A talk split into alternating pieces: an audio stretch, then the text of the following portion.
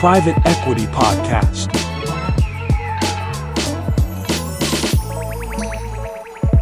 Je suis Antoine Sage et je vous propose de partager un thé avec les personnalités de l'écosystème du private equity. Sans langue de bois, chaque invité nous parle de son expertise, de son parcours et de sa vision du private equity. Chacun sa tasse de thé. GPs, LPs, régulateurs, prestataires et partenaires. Avec le podcast Private Equity, toutes et tous sont les bienvenus tant qu'ils enrichissent notre vision du PE. Bienvenue dans notre podcast sur le Private Equity. Aujourd'hui, nous avons le plaisir d'accueillir Sophie Château, une professionnelle chevronnée du secteur financier et actuelle partenaire et membre du conseil chez LBO France. Sophie, avec plus de 25 ans d'expérience dans le private equity, vous jouez aujourd'hui un rôle clé chez LBO France depuis mai 2015, où vous dirigez avec succès les relations investisseurs. Avant cela, vous étiez chez Wimbert Capital Partner, où vous avez monté la fonction relations investisseurs, et auparavant, vous avez passé 13 ans en investissement dans le groupe Chevrillon. Vous êtes diplômé de l'ESCP Business School, et votre expertise quant à notre industrie est connue et reconnue. Sophie, nous sommes ravis de vous accueillir aujourd'hui Bienvenue dans le podcast Private Equity. Je vous remercie Antoine. Sophie, euh, une, première question assez traditionnelle pour vous, euh, afin d'entamer cet entretien. Euh, quels seraient vos mots au regard de votre action et de votre parcours pour définir le private equity? Alors le private equity, il y a beaucoup de choses qui ont été dites dans ce podcast et par mes illustres prédécesseurs, et que ce soit en fait sur tous les aspects finalement de la profession et tous les regards, donc que ce soit euh, euh, Diane Segalen avec voilà cette partie justement talent, que ce soit Agathe Zilbert dans la partie journaliste ou même Éric Dejoie, peut-être un peu plus proche en tant que GP. moi, ce que je dirais peut-être, c'est un peu une évidence, c'est-à-dire que le private equity, c'est ce qui n'est pas public. Donc le public equity, c'est le marché en fait des actions cotées. Donc le private equity, en fait, il a euh, plusieurs avantages. Le premier, c'est qu'effectivement, il permet d'offrir de la liquidité à des entreprises qui n'en ont pas. Donc euh, c'est une contrepartie très importante aujourd'hui euh, pour l'industrie. il permet aussi d'offrir des rendements attractifs, hein, quand on voit les statistiques de, France Invest hein, depuis sur 20 ans. Et puis surtout, et c'est le rôle en fait qu'il doit jouer, c'est vraiment un sparing partner en fait pour les équipes de management des entreprises. Et à ce titre, en fait, il permet euh, aux entrepreneurs, aux équipes de management, en fait, de franchir une étape dans le développement de leur société, notamment en apportant l'expertise des équipes, c'est-à-dire l'internationalisation, c'est-à-dire conquérir des nouveaux parts de marché, et aussi un point très important aujourd'hui, c'est aussi agir sur toutes ces logiques hein, de décarbonation euh, de, notre, de notre industrie. Rentrons justement dans l'une des composantes du private equity, euh, la relation investisseur. Quelle est votre vision de ce métier et euh, comment ce métier a évolué depuis, on va dire, les 10 ou 15 dernières années?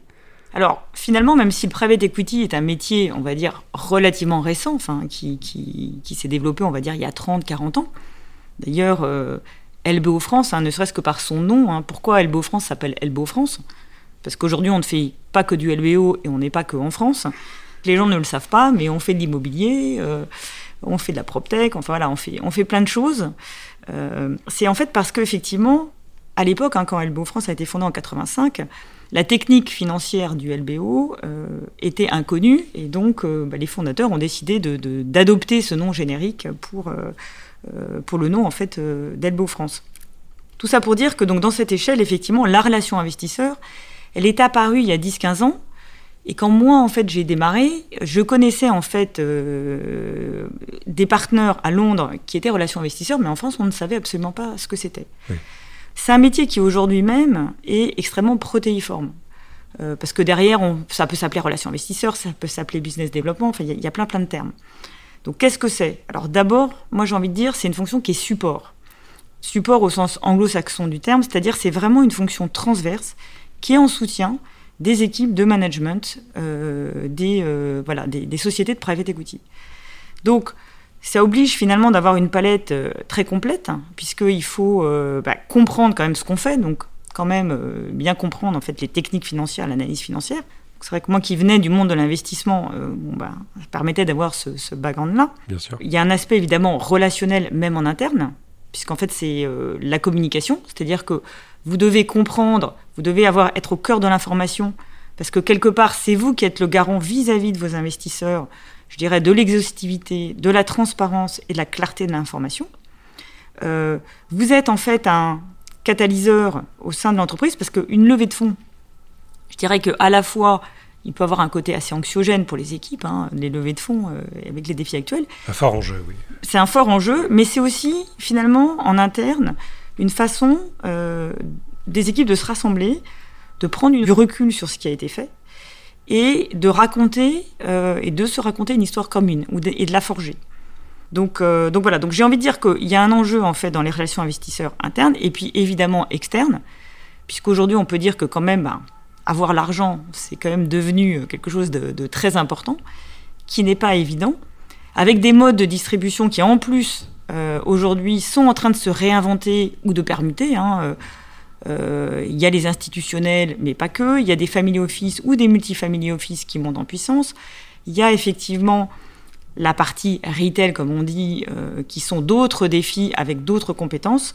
Donc, ce que je trouve fascinant finalement dans la relation investisseur, c'est que c'est un métier qui est euh, en constante évolution et en perpétuelle euh, réinvention, si je puis dire. En effet, vous êtes au, étant en relation investisseur, vous êtes au premier, euh, réellement au premier rang de ces problématiques, des demandes spécifiques, des signaux faibles du marché, et pour vous assurer, comme vous l'évoquiez, que LBO France 1985 reste LBO France aujourd'hui, mais avec une, avec une évolution, avec une diversification, avec une plateformisation qui est très importante. Et vous avez cette force-là. Euh, parlons également de votre actualité chez LBO France. Euh, vous venez de réaliser votre premier closing avec votre fonds africain euh, Joliba Capital, où se réunissent plusieurs investisseurs institutionnels, dont l'AFD Proparco. Est-ce que vous pouvez nous en dire un peu plus? C'est vrai que l'Afrique, c'est une source d'étonnement. Donc, donc peut-être aujourd'hui.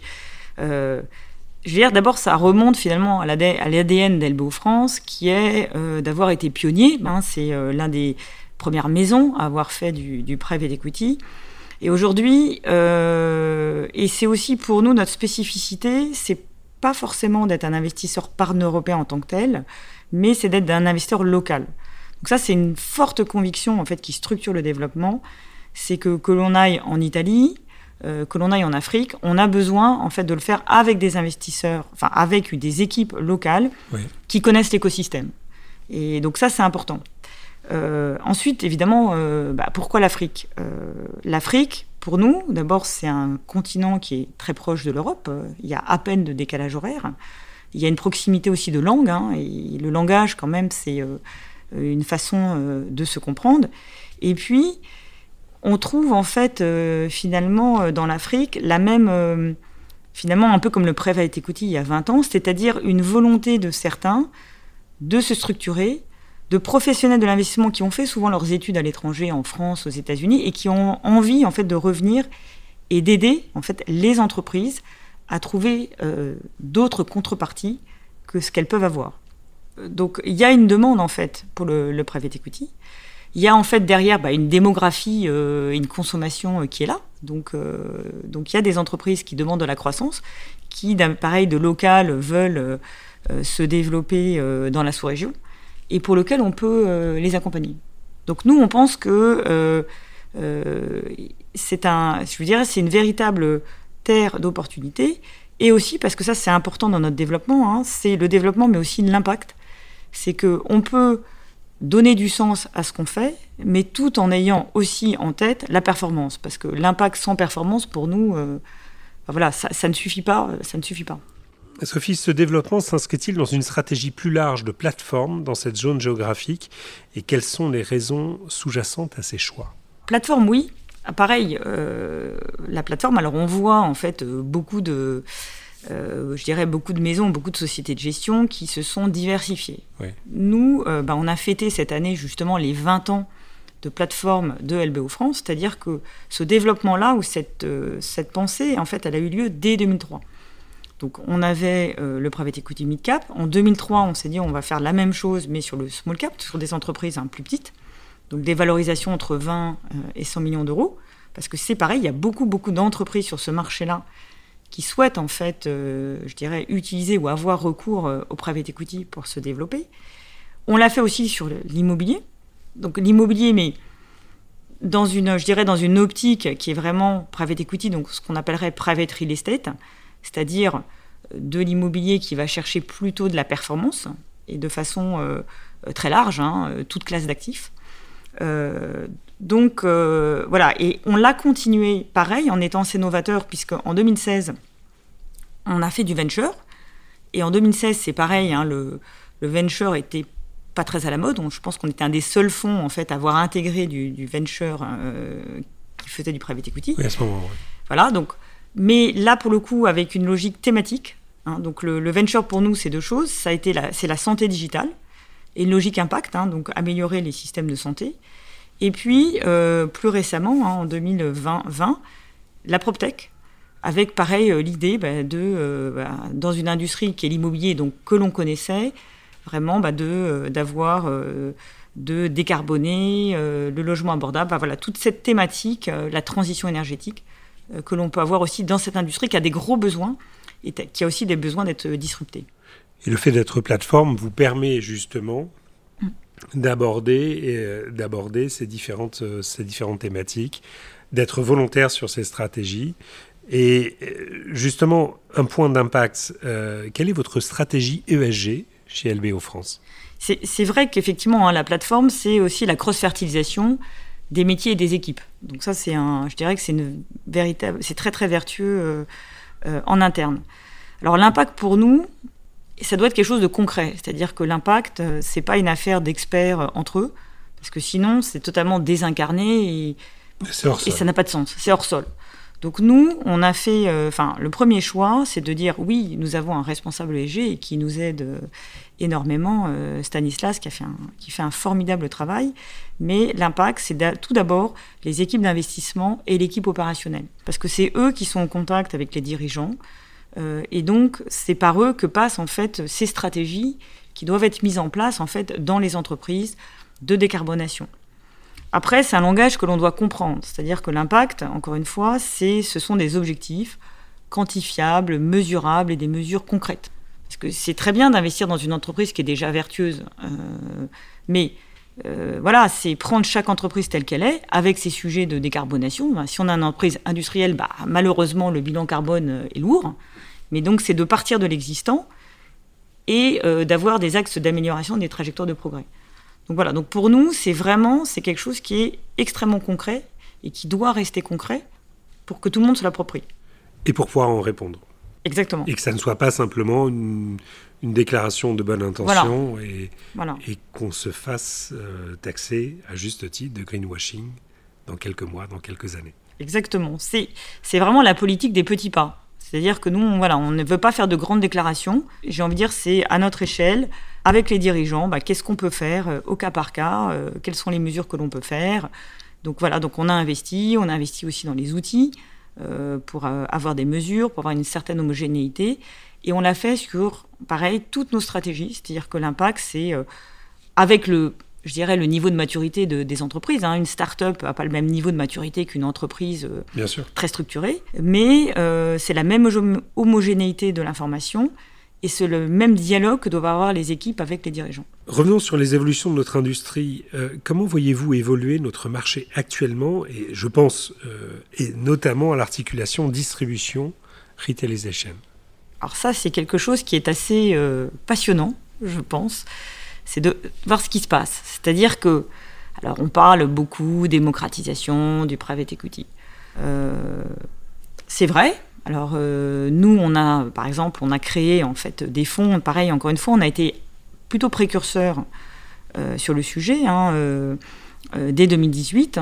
Donc des fonds qui sont des FCPR, donc je dirais agréés par l'AMF, qui sont en fait un condensé de notre expertise private equity et qui sont distribués via donc des conseillers en gestion de patrimoine.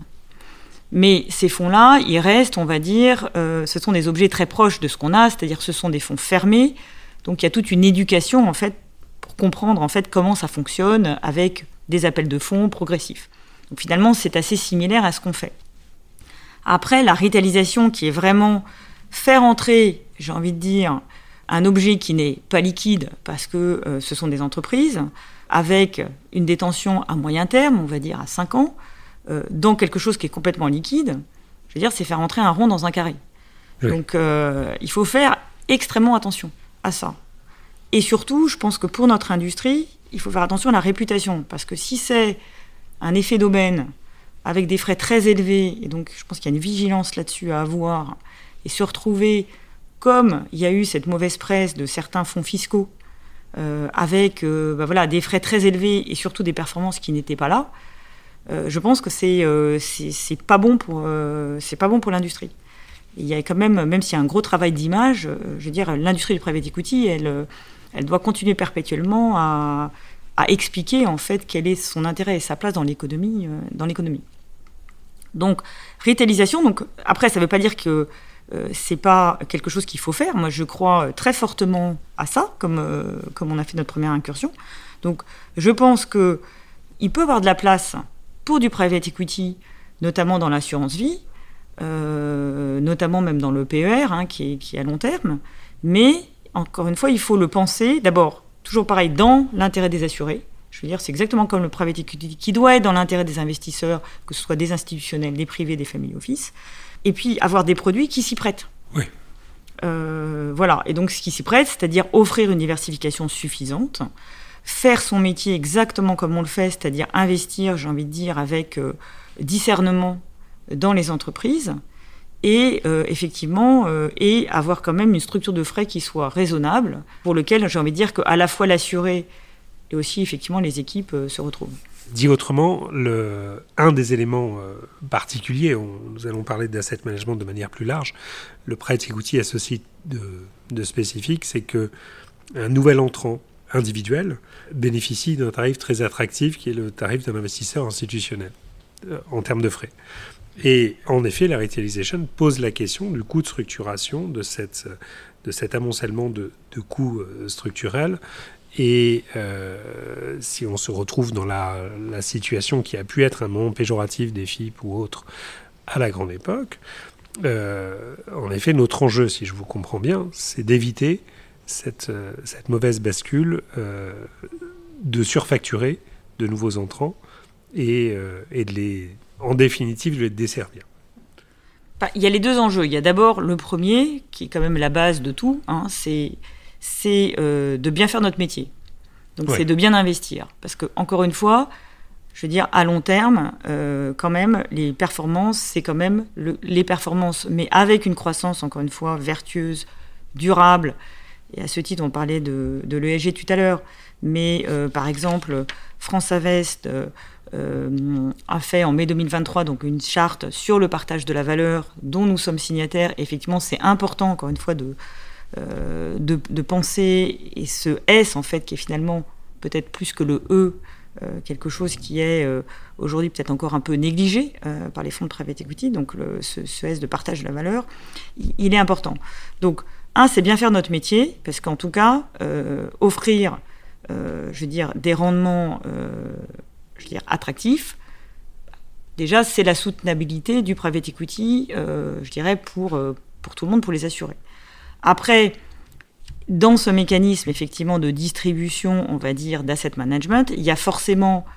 Bah, les mécanismes ne sont pas les mêmes, donc c'est vrai que ce n'est pas de la distribution en direct, parce que le modèle ne fonctionne pas comme ça. Donc, il faut rémunérer bah, l'assureur, euh, les intermédiaires. Donc, il y a forcément des frais annexes qui s'y trouvent. Pour autant, voilà, encore une fois, il faut que ce soit euh, des, frais qui soient justes.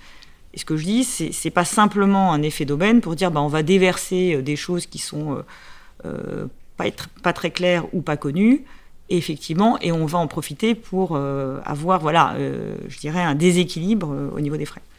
Et justement, au regard de cette autre tendance qui se dégage, à savoir celle du rapprochement du private equity et de l'asset management, quels enjeux voyez-vous derrière cette évolution? L'asset management, c'est évidemment une catégorie qui aujourd'hui est énorme au regard du private equity, qui est finalement euh, euh, plus petit. Alors, on voit en fait alors les, plus grosses maisons de private equity hein, aujourd'hui qui sont des géants et qui investissent sur tous les métiers, hein, que ce soit les KKR, que ce soit les Blackstone. Enfin, donc c'est euh, voilà, c'est des maisons qui couvrent tout le spectre. en France, on n'a pas, pas encore ça, mais, mais néanmoins, dans l'asset management, il y a aujourd'hui deux demandes. La première, c'est finalement on est sur de la gestion passive, comme on peut voir avec des ETF qui vont offrir de la performance. Et il y a aussi le besoin, je dirais, de, ceux qui placent en fait leur, argent, les, épargnants, de trouver du sens avec une gestion finalement très personnalisée comme voilà, d'actifs réels ou d'économies réelles et d'avoir de savoir où va leur épargne. De parvenir à se relier à là où va mon argent et ce que soutient mon argent. Exactement. Et encore une fois, avec de la performance, hein, j'insiste, hein, euh, il ne faut pas simplement, c'est comme pour l'impact, hein, que l'impact, ça soit quelque chose, ou alors on le fait en connaissance de cause, euh, qui soit quelque chose uniquement euh, philanthropique, mais on peut aussi, et c'est la soutenabilité du modèle impact, faire quelque part de l'impact vertueux, mais avec de la performance assurée. Donc le private equity, en fait, dans l'asset management, c'est aussi quelque part bah, une sous-classe qui peut, en fait, euh, s'il est bien fait, encore une fois, si avec des produits qui sont construits pour répondre en fait aux contraintes de liquidité de l'asset management, peut voilà être un placement alternatif avec derrière en fait véhiculer ces messages sur l'économie réelle, l'accompagnement local, euh, je dirais même la réindustrialisation sur les territoires français et européens. Et voilà, et tous les messages qu'on souhaite, euh, j'ai envie de dire, porter pour les années à venir. Et qui permettent aux investisseurs de se relier réellement à, en définitive, mon argent va où? Exactement. À quoi sert-il? Et dans quelle mesure je suis à l'aise mm. avec cela? Ça, ça me semble être un enjeu particulièrement important aujourd'hui. Euh, une dernière question, Sophie, est plus large pour finir notre entretien. Euh, comment voyez-vous le private equity en 2050 Alors je précise une chose, 2050, vraisemblablement, on sera là pour le voir. Je le souhaite quand même, même si je ne sais pas dans... comment je serai en 2050. En 2050, moi je disais, donc LBO France a été euh, créé il y a plus de 30 ans. C'était les débuts du private equity. Donc c'est vrai qu'on voit le chemin parcouru. Dans 30 ans, euh, évidemment, euh, je dirais le paysage euh, sera très différent. Alors d'abord quand même, je prêche un peu pour ma paroisse, j'espère que le private equity sera plus mixte qu'il l'est aujourd'hui et que à minima il y aura la, enfin que la parité sera là. La parité et au-delà de ça, je dirais la mixité et la diversité. Parce qu'on a peu parlé de cet aspect, mais il est central. Il est central et je pense qu'il y a une diversité des parcours euh, à inclure euh, qui aujourd'hui n'est pas, pas encore là euh, à penser parce que ce sont les talents en fait qui, qui permettent en fait cette créativité sur l'industrie. il accompagnera probablement, comme il le fait jusque-là, les mutations de l'industrie. Donc, est-ce que l'industrie d'aujourd'hui, les PME, les ETI, les secteurs qui sont là, dans 30 ans seront les mêmes Je ne suis pas certaine. Donc, on aura effectivement bah voilà, d'autres, peut-être d'autres industries plus prégnantes. Et puis, euh, je dirais, pour moi, probablement un, peu la même chose quand même, c'est-à-dire c'est une industrie qui va être de plus en plus ouverte sur le monde et mondiale, mais je pense, et c'est important, qui intégrera bah, toujours les particularités locales, euh, parce que finalement, ça permet de fédérer bah, les communautés euh, autour d'une industrie. Donc réellement une agilité au long cours, ce qui permettra de, rester en, avance de phase sur les grandes évolutions. Une dernière chose, parce que 2050, hein, euh, bah, on a parlé de retraite, c'est aussi parce qu'en France, c'est encore quelque chose qui est insuffisant par rapport à nos pays, euh, par rapport aux autres pays hein, de fonds de pension, c'est-à-dire que le private equity aussi soit un véritable support d'épargne en fait pour financer les retraites euh, futures. Faire en sorte que les retraites futures soient assises sur une économie réelle et l'accompagnement de nos territoires, de nos industries, de nos entreprises. C'est parfaitement résumé. Merci beaucoup Sophie pour ce mot de la fin. Euh, qu'est-ce que nous pouvons vous souhaiter?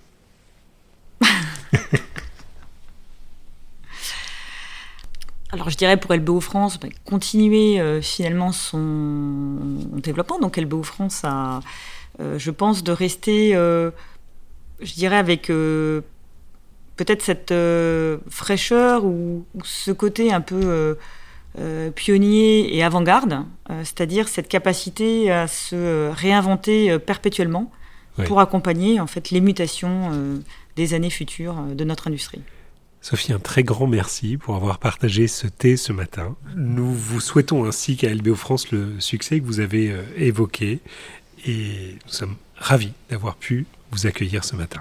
J'étais ravie également. Merci Antoine. Si l'épisode vous a plu, partagez-le sur vos réseaux. Abonnez-vous au podcast Private Equity sur Apple Podcasts, Spotify, Deezer et SoundCloud. Notez-nous et n'hésitez pas à nous donner 5 belles étoiles. Pour participer au podcast, contactez Antoine Sage sur LinkedIn.